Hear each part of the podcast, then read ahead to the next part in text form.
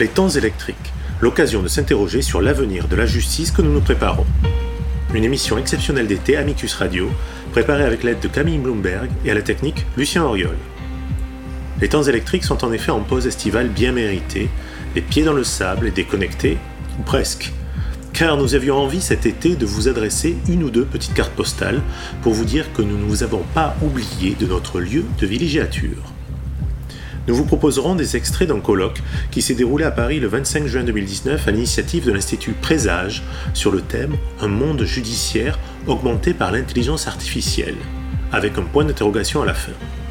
Il était en effet important de s'interroger à 360 degrés sur les apports de cette technologie, sans anxiété ni catastrophisme, mais avec objectivité et acuité.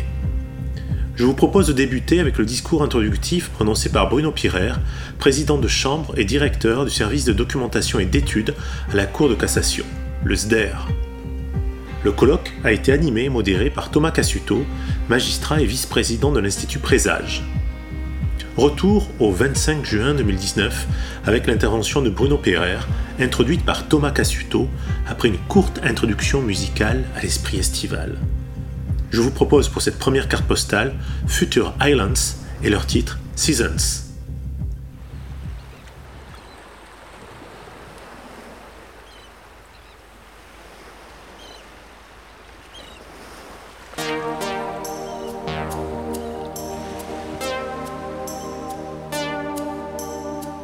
Future Islands est un groupe pop indépendant formé à Greenville, Caroline du Nord en 2006.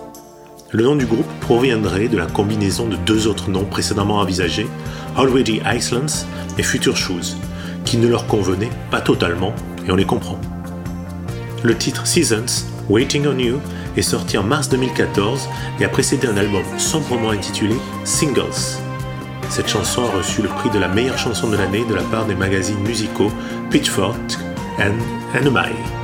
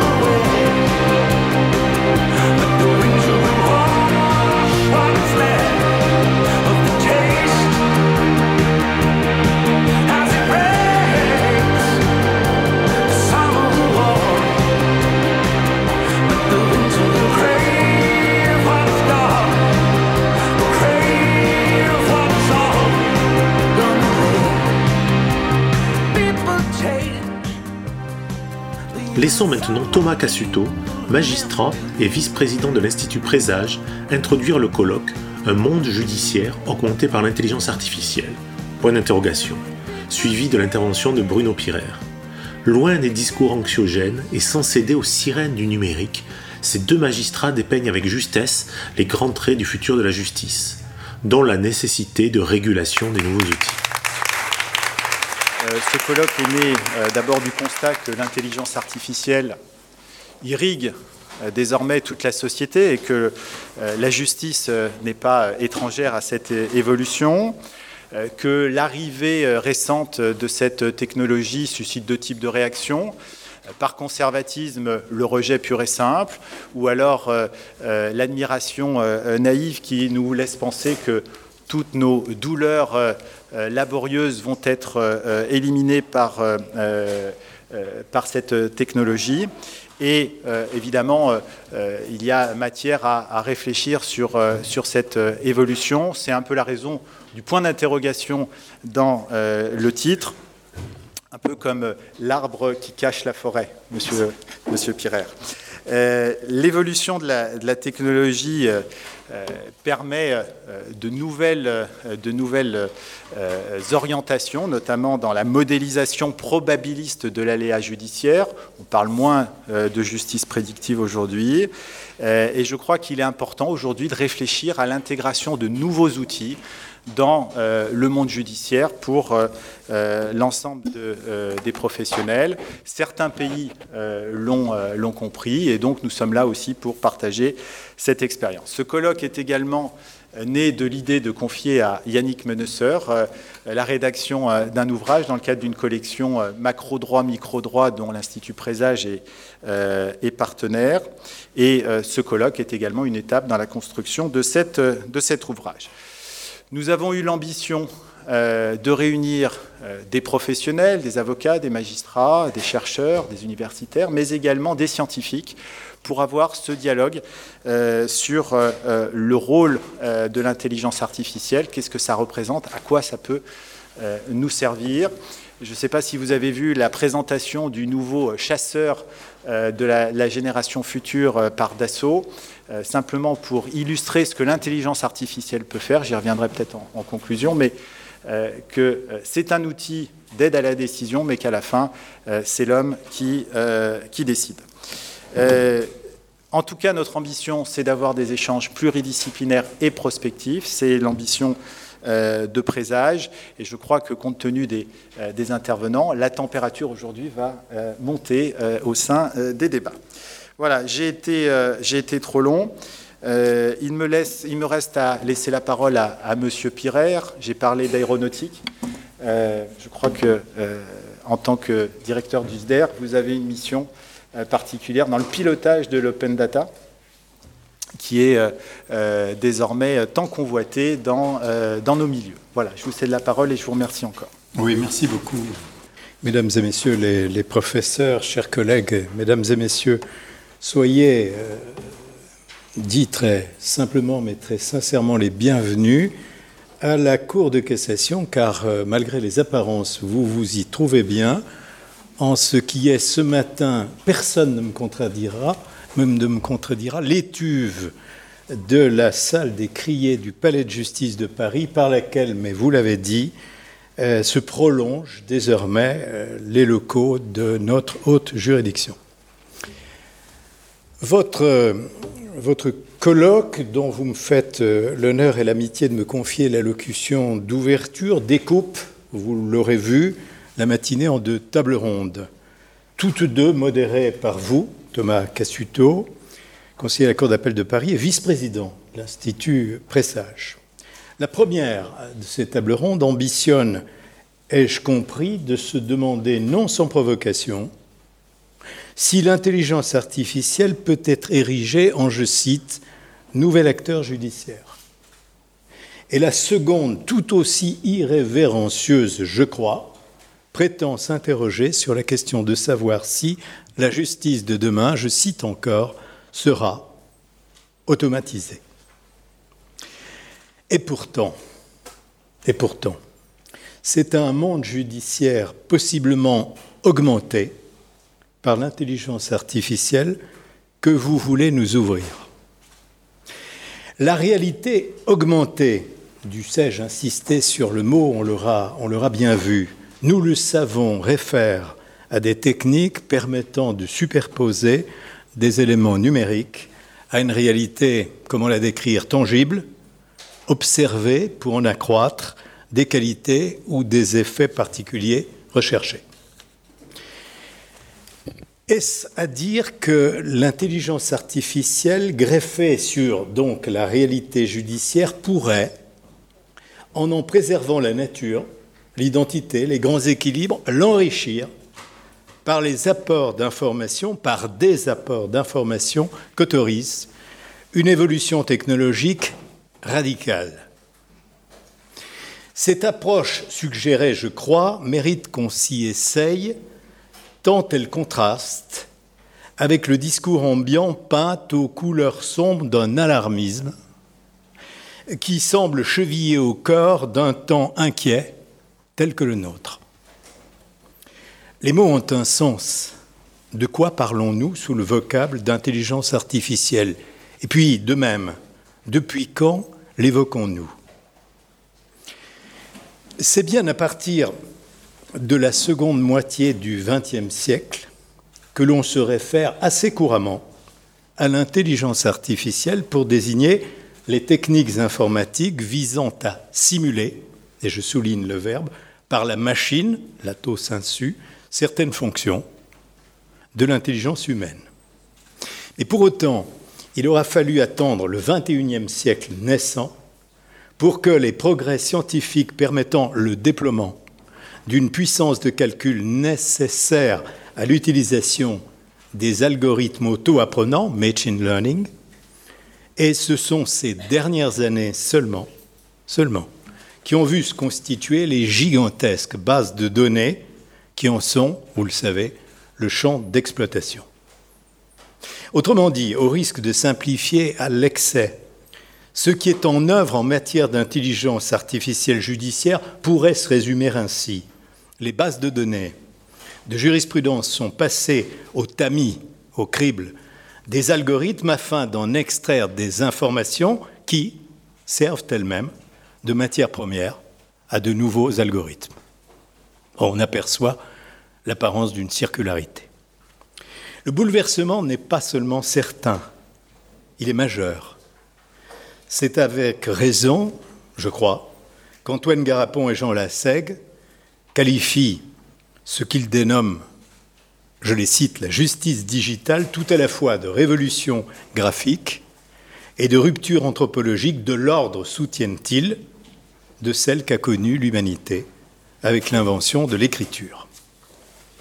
Comment dès lors s'étonner qu'un événement d'une telle ampleur, d'une pareille portée, inspire des craintes aiguës et suscite des annonces au prophétisme souvent apocalyptique nous voici ramenés à la grande peur, mis entre guillemets, dans sa référence historique que vous connaissez bien, médiévale, grande peur qui saisit l'homme au franchissement des étapes charnières de la science et de la technique. Crainte éruptive d'être supplanté, évincé par une machine qui, créée par lui, échappe à son contrôle, à tout contrôle, se soustrait aux finalités rationnelles qu'il lui avait assigné pour le supplanter, l'asservir, peut-être, à sa marche irrésistible, suivant une logique dévoyée. Qui d'entre nous, à cette évocation, n'aurait à l'esprit l'étrange visage de Frankenstein ou le Prométhée moderne, créature mi-homme, mi-monstre enfanté il y a 201 ans déjà, 1818 par Mary Shelley, épouse du célèbre poète rival de Lord Byron, ou encore, souvenez-vous, la voix de métal faussement rassurante du Hall 9000, curieusement Carl 500 dans la traduction française du film 2001, L'Odyssée de l'espace, réalisé par Stanley Kubrick en 1968. Super calculateur, il était ainsi présenté, des voyages interplanétaires se retournant sournoisement mais inexorablement contre ceux qu'il devait servir pour mieux les perdre.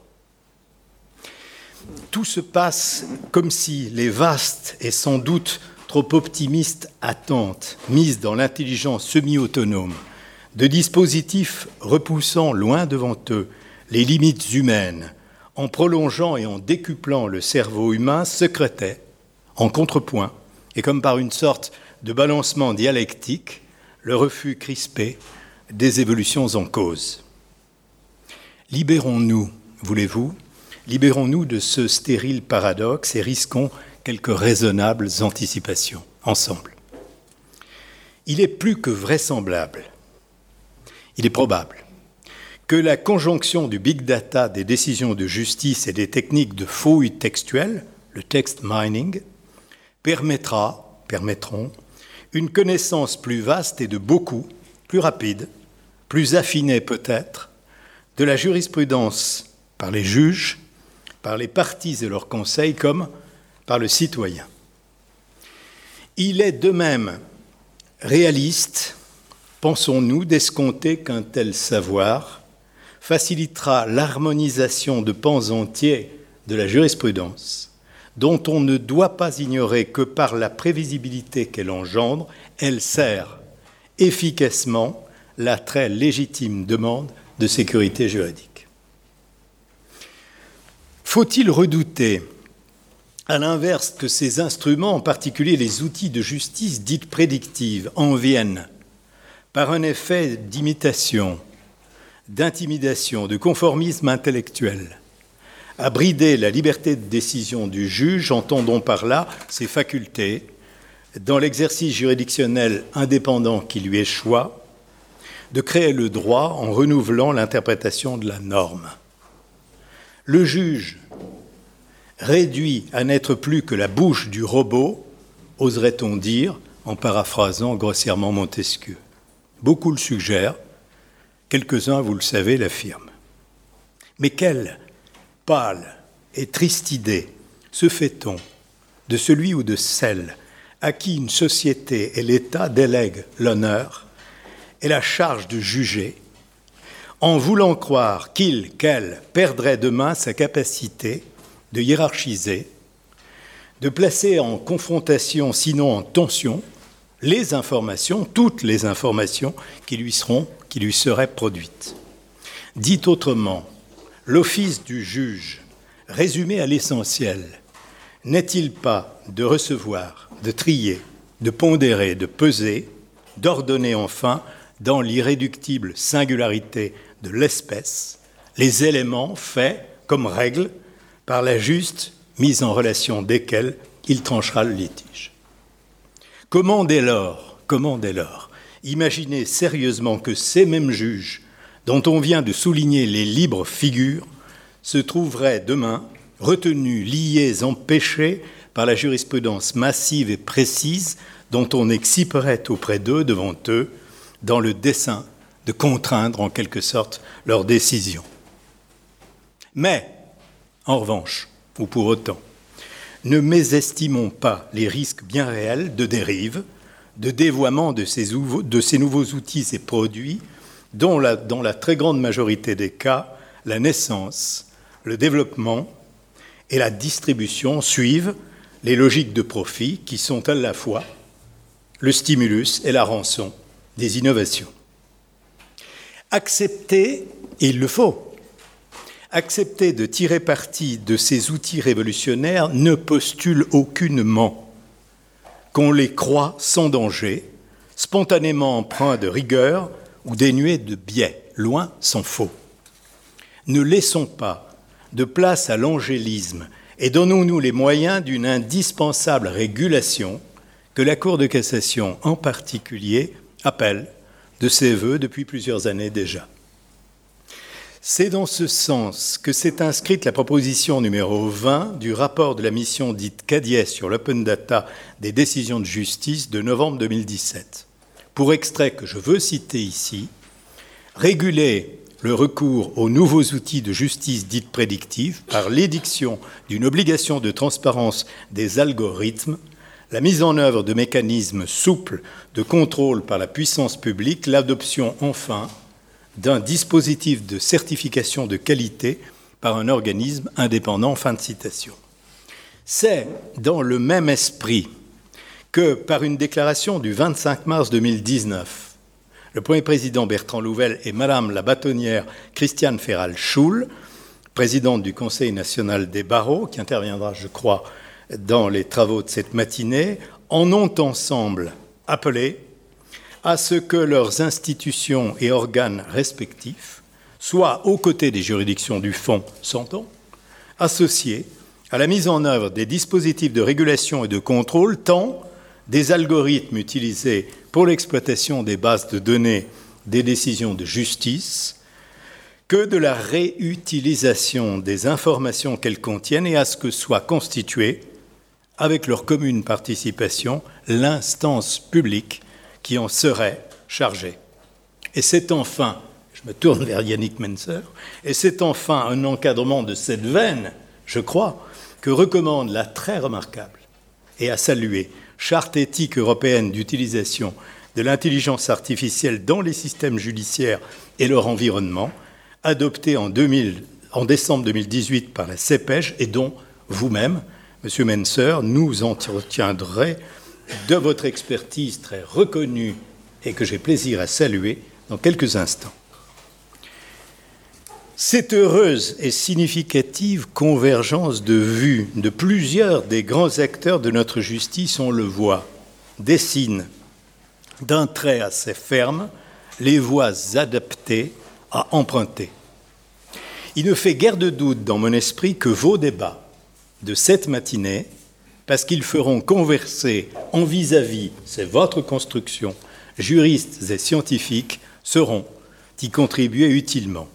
Puissiez-vous, puissiez-vous, à quelques mois à peine de l'édiction enfin annoncée des décrets d'application de la loi Le Maire, puissiez-vous, par l'intelligence collective que vous allez vous efforcer d'appliquer à l'intelligence artificielle, augmenter en le réassurant notre monde judiciaire de demain. Bon colloque à tous.